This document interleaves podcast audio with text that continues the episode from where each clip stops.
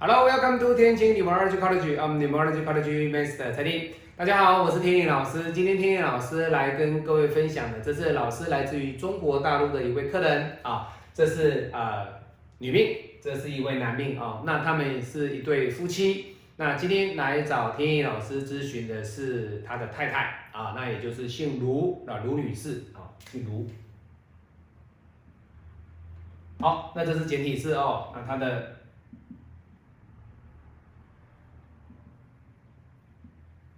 繁体字是这个字哦，如哈如，那这姓陈，啊陈先生好，那当然啦，有时候老师有时候会写简体，会写繁体哦，那当然啦，陈简体跟繁体其实大家都会看得懂哦，那天宇老师再把它补足一下哦，各位，陈哦跟陈哦，那天宇老师做全世界客人的生意哦，当然就是要去训练一些啊。文字啊，哦，或者是一些语言的哈，所以要识讲啊，我识讲广东话啊，吼，北地三街啊，就极少哈嘛，吼，就是要讲一点广东话，能够融入啊香港人、澳门人他们的一个感受哦。那当然啦，我还是最爱我自己的哈，我是吧？因为我本身呢，我是个命理师，我还是要珍爱我自己的一个特质，学习就是我永远不变的目标哦。那今天他们两个。八字呢，来问天一老师的是什么哈？其实他之前有给天一老师批过八字。各位如果去往前推，你就可以知道说，哎，这个卢小姐的八字哈，天一老师有帮她拍过一部影片。那今天我们要讲的重点在于她的先生。那讲的重点在于她的先生跟她之间的关系。那今天的重点也就是我要告诉各位，当你遇到这样子的先生的特质的过程当中。你要怎么样的去面对你自己的未来？你要怎么样的去调试你自己的心态？这个是 very important，非常的重要。哈，好，那我们来看他的八字哦。各位，很多传统的命理学里面，他们的老师哈，他们会告诉说，哎，老师，我先生的妈妈说哈，他给大陆的老师看说这个日主是庚金呐。那她老公啊是乙木啊，所以啊这个庚金会来克乙木啊，这种八字是叫女克夫的八字，所以相对的哦，这个八字呢不适合当人家的老婆，都是来克老公的。各位真的是这样子吗？不是哦，你来看他的八字哦，各位他的八字都是走财，都是走财。那这一柱把它合掉了没有关系，可是你要知道他的丙戌走完的是走乙酉。他原本从三财，原本从三财变成两财，这一柱大运，但是在已有大运之后呢，他这个卯木就出来了。也就是说，卢小姐她本身的这个八字呢，在下一柱走的是财运哦，相当的漂亮哦。但是你看她先生地支有没有财？哎，老师，这个八字地支有啊，有财啊，在哪里？这个木会来克这个财啊，这是他的财啊，对不对？两个不相上下，我也很厉害啊，对不对？各位，你错了，不可以说老师这个三财嘛合掉了嘛，它是两财，那这里也是两财，所以两个刚刚好，两个都很会赚钱。各位不是哦，以这种八字格局的特质，各位这种男命叫什么？叫小家子气，小家子气。钱也很抠，也很抠。可是呢，它的特色在哪里？乙木的人又遇到辛金，其实他的外表还不错，长得还不错啊，小帅哥。可是各位，这种八字的格局，你看得出来他很抠吗？他是小家子气吗？看不出来，对不对？好，我告诉各位哦，怎么看？他的八字里面，我说过，哎，老师，你不是讲过八字全阴吗？是哦。这个就是八字全阴格的男命。那很多一些有些网友哈，他们就说老师，五行派是不论全阴格、全阳格哦。各位，天意老师学的不是只有五行派哦。很多人会说，哎呀，你是某某谁的学生什么？各位，我是他的一个学生，没有错。各位，我承认。但是我本身不是只有他。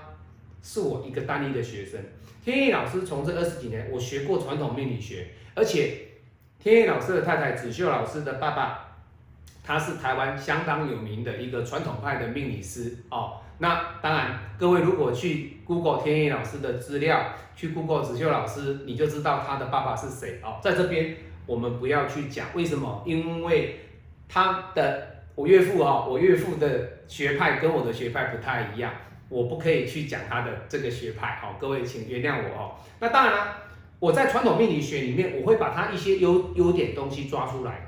各位今天讲的就是这个五行派，除了五行深刻以外。你必须要去涉猎不同学派的特质哦。为什么他能够成立一个学派，就代表了他有他的特殊的一个优点。你说李俊明老师他本身的一个生子辰、寅午戌、巳酉丑、亥马未这些水库、火库、木库、金库这些库，对他们来讲，他所持的这个观点重不重要？各位，相当重要。只要是我的学生，我有教到这种东西，因为对他们来讲，他们在生活上的一个内化所表现出来的都是相当准确。当然不可能百分之百，几乎百分之八十以上。所以你说老师，为什么你说他全阴格这个人做事情比较阴柔啊？他做事会比较抠啊，钱的会比较计较啊，会比较小家子气。各位，这个就是全阴格男命的一个特质。那五行派没有教这个啊，对不对？那你要去学习别人嘛？这个特质就是我的岳父教我的，各位。那你说老师，你是五行派单一一个老师没有哦？天意老师的五行派里面，我所涉猎的我的领域里面，我还有不同的一个学术领域，所以我会把这些学术领域把它们用进来我的批八字的一个论面里面。好，所以很多人会就老师，那你不是五行派吗？你怎么会讲一些传统八字？各位。因为我本来就是学五行派，只是我在传统命理学跟五行派当中，我在做一个转换。你要去学习别人的经经验嘛，对不对？那你说到底谁是老师，谁是始祖？各位，在任何学派里面，没有什么叫始祖，没有什么叫师尊，没有什么叫什么叫什么是最最大的原始的的发明人哈？为什么？发明五行派的，你说胡一鸣吗？施英居士吗？他们都是最大的前辈。当然，我们可以将他们的一个学术，将他们的理论基础，我们来做发扬光大。唯有透过不断的一个拼命练习，还有你本身跟客户之间的反馈。各位看到，我每一部都是我的影片，各位也看得到我每一部的影片，只要是命理的频道、命理的视频、命理的影片，都是我真正的客人。没有说啊，老师，哎呀，这是我的什么网络上截录下来的，这是我的什么？没有，为什么？因为。他原本天意老师可以把这两个影片拆开哦，但是我没有拆，我直接就是合起来了。为什么？这个也可以自己做一部影片啊，这个也可以做一部影片啊，那他们两个也可以做一部影片啊。哦，没有了，不这样做了哈。所以回到重点哦，他的八字是一个全阴格的男命，相对的做事情，就如他太太自己说的哦。各位，我给各位看嘛，我讲的对不对？就是这样子。有没有客人的反馈最直接，对不对？你看到很多老师说哦，老师说客人都说哦，对对对，各位你秀出来给大家看嘛，对不对？好，秀出来大家看嘛，哈。所以我讲的这个东西就是告诉各位，它确实是这种特质。好，那你看，你看他的八字哦，他原本是本命地支日主受克，对不对？他遇到的阴，各位遇到的全阴的大运。它就会相生。好，那心事走完，各位，它下一步走的是什么？走庚辰，哎，就不一样了哦。为什么？庚辰之后造成了辰酉合之后，他的卯木直接就克他的丑土，也就是说，下一柱的大运对他来说，辰酉合不好，卯木克丑土也不好。这代表了什么？这种的格局不可以碰到。阳的不可以碰到阳的大运，他一旦碰到阳的大运，他就会十年好，十年不好，十年好，十年不好。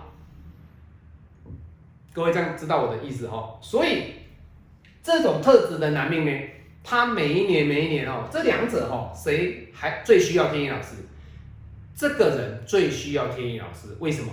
因为他每一年的一个变化的过程当中，对他的本命。造成的影响度远比卢小姐的八字还来得高。